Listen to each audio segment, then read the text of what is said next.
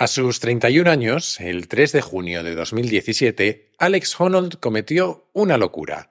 Al menos lo que para muchos de nosotros sería una locura, lo que para casi todas las personas de este planeta sería una locura.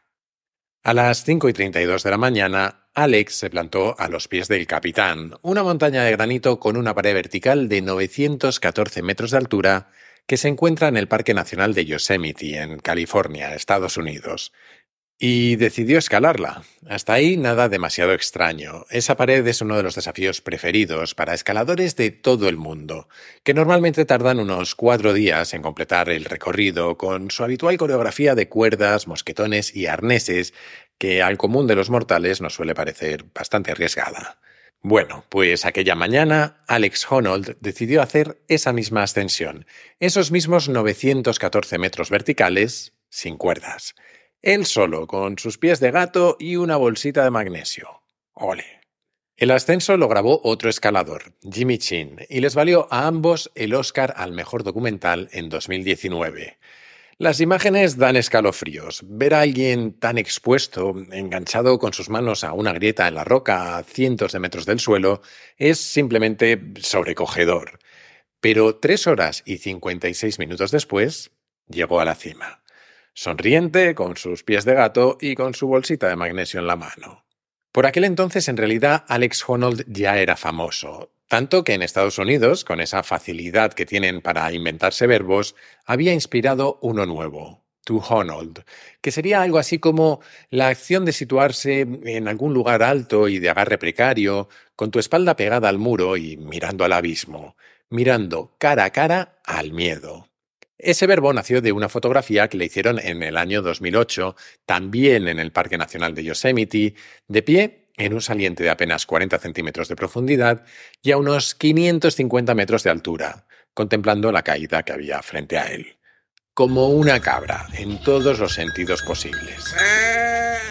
Durante décadas, la psicología ha estudiado a los buscadores de sensaciones. Así llaman a aquellas personas que se sienten atraídas por experiencias intensas y que son capaces de asumir riesgos para sentirlas.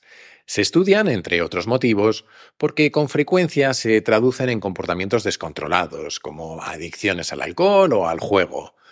Obviamente, las hazañas de Honnold llamaron la atención de algunos de esos científicos, que vieron en él una oportunidad única para estudiar a un superbuscador de sensaciones, alguien capaz de alcanzar los límites más extremos del riesgo, pero manteniendo el control en todo momento.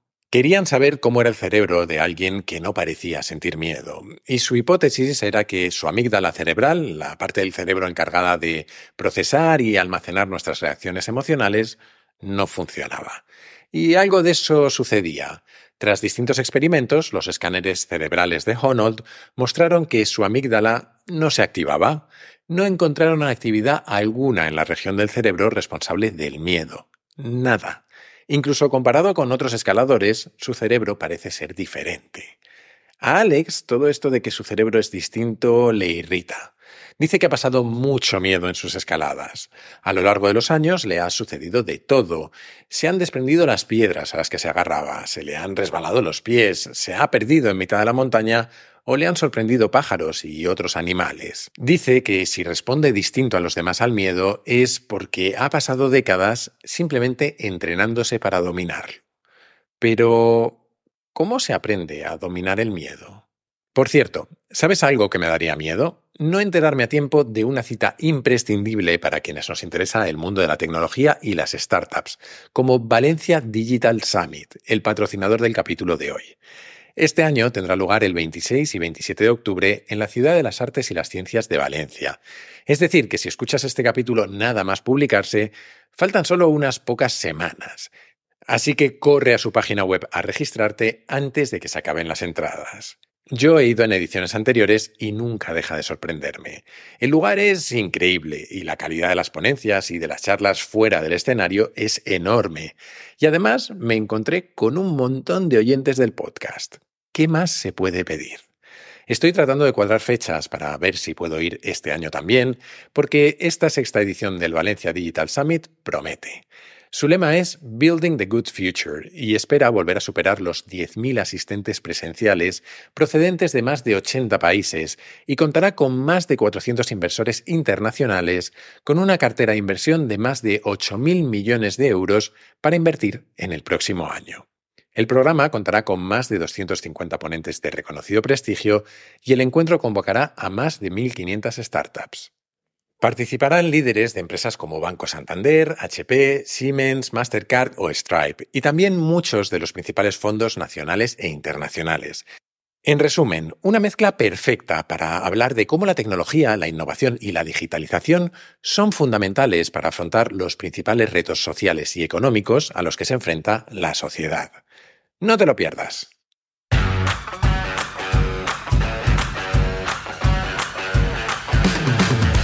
Soy Jaime Rodríguez de Santiago y esto es Kaizen, el podcast para mentes inquietas en el que te acerco a personas, a ideas y a técnicas fascinantes de las que aprender cada día.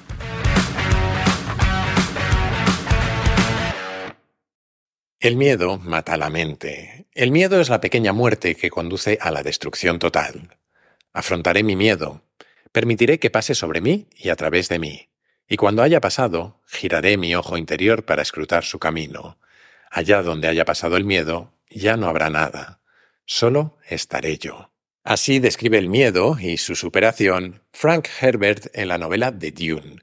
Es difícil saber si el miedo es más universal o está más presente que otras emociones, pero seguramente ninguna otra nos fascine tanto.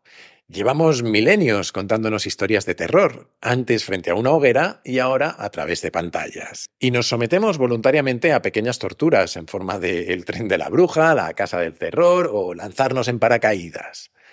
A veces buscamos deliberadamente sentir miedo, así somos los humanos, y también, hasta cierto punto, disfrutamos provocándolo en otros. Desde nuestra menos tierna infancia, nos escondemos y asustamos a los demás, solo para ver cómo reaccionan. Claro, que no es igual ese miedo, disfrazado de juego, con el que nos divertimos, que el que a veces nos paraliza en la vida, el que se interpone entre nosotros y las decisiones que queremos tomar o aquello que queremos hacer, el que nos desvela y atormenta, el miedo a hablar en público, a cambiar de trabajo o al vacío de dejar una relación que ya no funciona.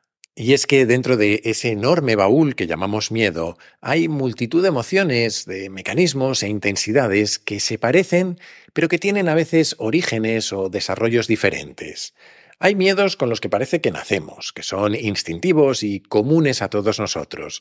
Por ejemplo, el miedo a la oscuridad, a la incertidumbre o a la muerte, valga la redundancia. Otros muchos, sin embargo, seguramente son aprendidos, nos los han inculcado otros o los hemos desarrollado a partir de alguna mala experiencia, como el miedo a los perros, al dentista o a hablar en público. Como en tantos otros ámbitos, estamos programados para aprender. Es evolutivamente útil asumir que si otros antes que tú se envenenaron comiendo una planta y hoy te advierten de su peligro, les hagas caso. Sin ir más lejos, muchas veces son nuestros padres quienes nos inculcan ciertos miedos. Y es curioso cómo, según a qué edad que te adviertan sobre algo, puede quedársete grabado para siempre, incluso aunque no tenga sentido. Y a otras edades, sin embargo, que tus padres te digan que ni se te ocurra hacer algo es una invitación estupenda para que lo hagas. El caso es que, como sucede con casi todo en esta vida, el miedo es a la vez útil y perjudicial, según el momento y la intensidad. De hecho, en psicología se suele distinguir el miedo real del irreal o irracional. Como sus nombres indican, el miedo real es el que se construye a partir de componentes reales. Por ejemplo, el miedo a caer desde un lugar alto y poco seguro cuando realmente es una posibilidad hacerlo. El miedo real, por lo tanto, es útil y sirve como una manera de activar nuestro cuerpo y nuestra mente para evitar de manera inmediata un peligro, incluso en contra de lo que queremos hacer. El miedo irreal o irracional tiene el mismo efecto. Nos activa y trata de impedir que hagamos algo, muchas veces algo que queremos hacer. Pero el problema es que su origen no es el de un peligro cierto, sino que nace de un pensamiento imaginario, distorsionado y catastrofista. Por ejemplo, cuando tememos hablar en público, suele ser porque nos atormenta la idea de quedarnos en blanco, de hacer el ridículo o de lo que otros puedan decir de nosotros. Y tener respeto a esas cosas está bien, nos empuja a prepararnos y a intentar dar nuestra mejor versión. Pero cuando las tratamos como si fueran un peligro mortal, cuando se convierten en obstáculos insalvables que nos bloquean e interfieren con lo que queremos o con lo que tenemos que hacer en nuestras vidas, entonces ese miedo ha dejado de ser útil para ser perjudicial. Lo que nos lleva inevitablemente a la pregunta que nos hacíamos al principio, hablando de Alex Honnold. ¿Cómo se domina el miedo?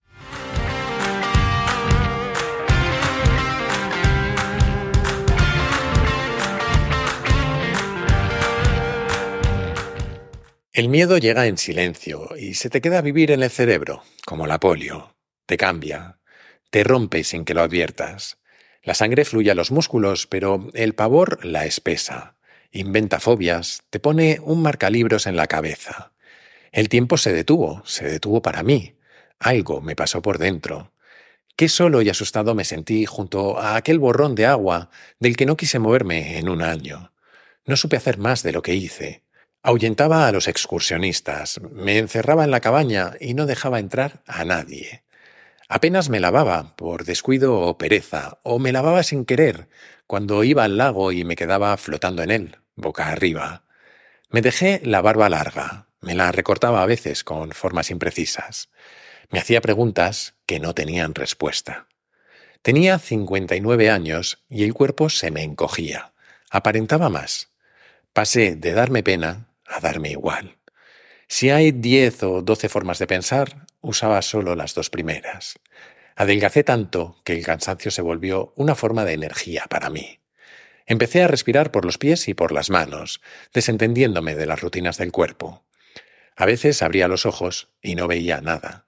Me pasaron cosas sorprendentes a las que no presté atención. Estas líneas, sacadas de ese increíble ejercicio de imaginación e ironía que es Los años extraordinarios, el libro de Rodrigo Cortés, creo que reflejan de forma impecable lo que sucede cuando el miedo nos domina a nosotros y no al revés. De hecho, para la mayoría de nosotros, hablar de dominar el miedo es quizás demasiado ambicioso. Nadie es el dueño completo de sus emociones. Y como sabes, ni soy psicólogo ni pretendo serlo. Ante miedos realmente incapacitantes que nos impiden vivir con normalidad, lo suyo es ir a terapia. Si es tu caso, te animo de verdad a hacerlo. Pero sí creo que hay formas más sanas y más productivas de relacionarnos con nuestros miedos en general, con esos que tal vez no sean un problema en nuestro día a día, pero que de alguna manera nos limitan o condicionan.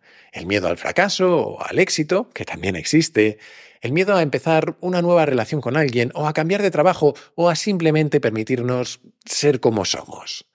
Creo que hay algunas cosas que podemos aprender sobre el propio miedo que nos pueden ayudar a lidiar con todos ellos.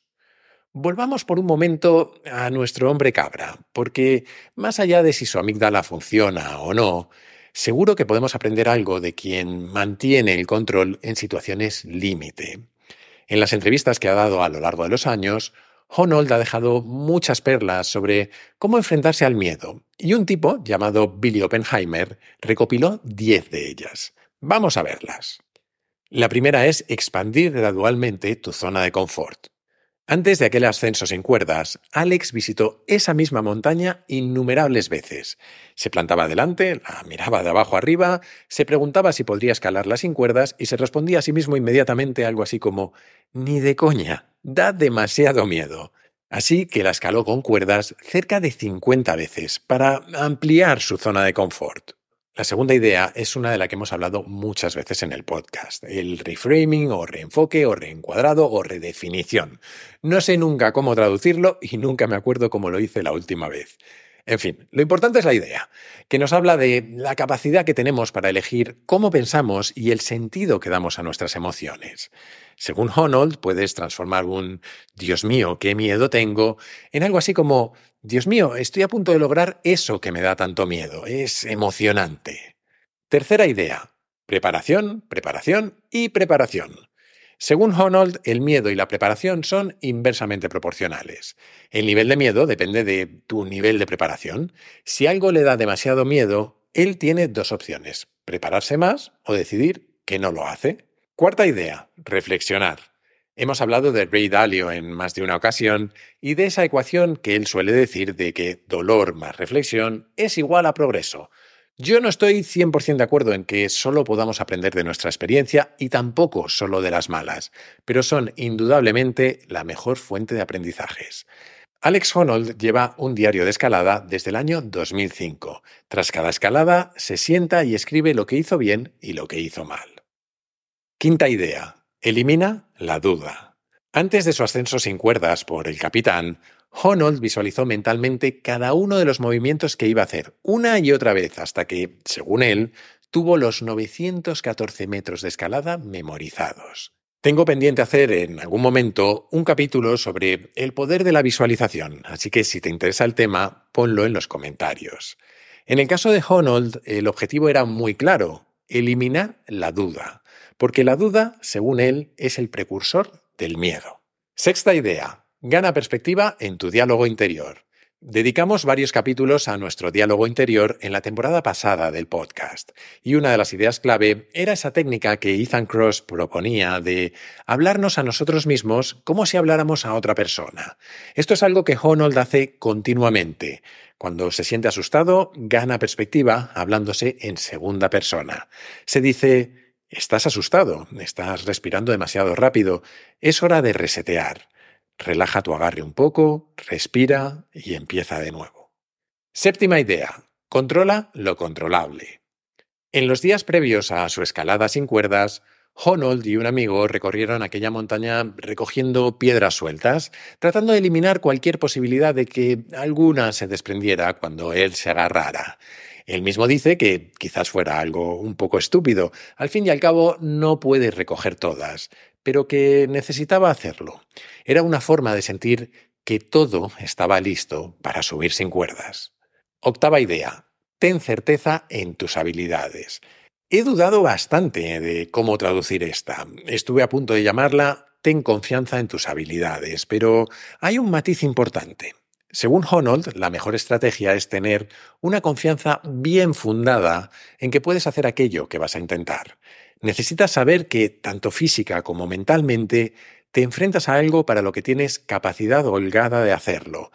Y esto es complicado. Por un lado, por ese efecto de Dunning-Kruger del que hemos hablado tantas veces, esa forma que tenemos de sentirnos mucho más capaces de lo que somos realmente cuando empezamos a hacer algo.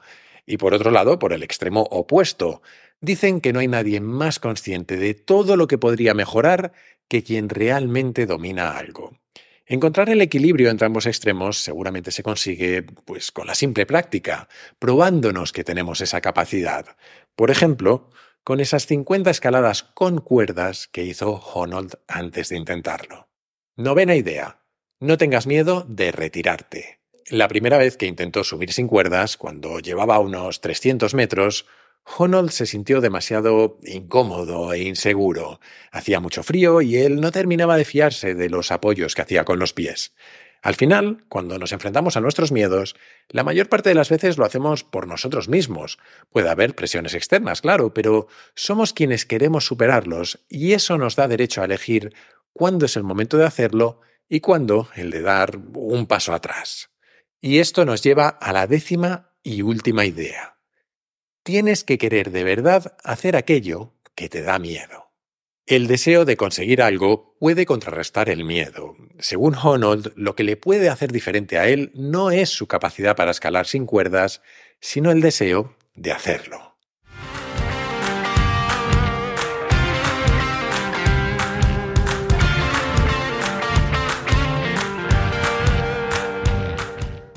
Como difícilmente podía ser de otro modo, estas 10 lecciones de Alex Honnold resuenan mucho con las que yo extraje de un libro extraño pero estupendo que escribió otro escalador y que no recuerdo bien cómo cayó en mis manos, porque yo de escalada no sé nada.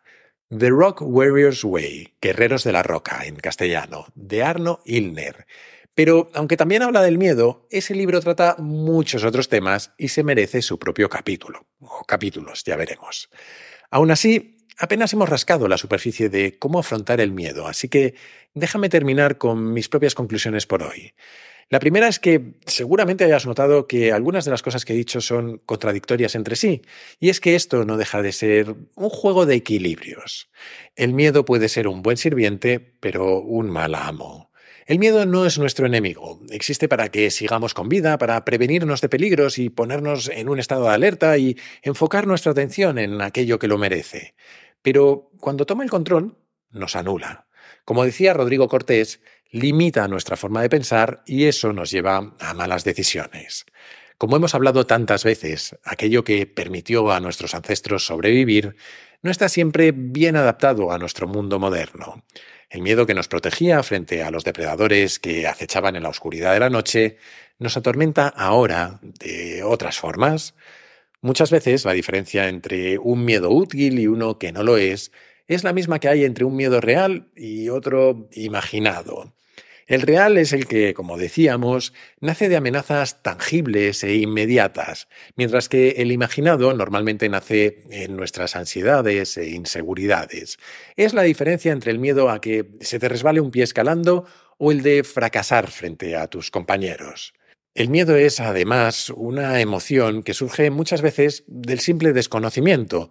Es lo que se interpone entre lo viejo y lo nuevo, entre lo que conocemos y lo que desconocemos.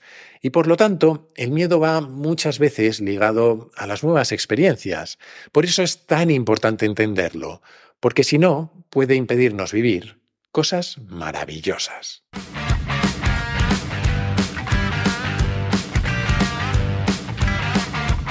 Y hasta aquí este capítulo de hoy sobre el miedo. El tema da para mucho, así que seguramente repitamos en el futuro. Pero la semana que viene tocará un tema diferente. Hasta entonces te animo a suscribirte, si no lo estás ya, y a recomendar Kaizen en tu plataforma de podcast preferida, en YouTube, en redes sociales o como creo que es mejor, a tus amigos. Así me ayudas a que el podcast siga creciendo.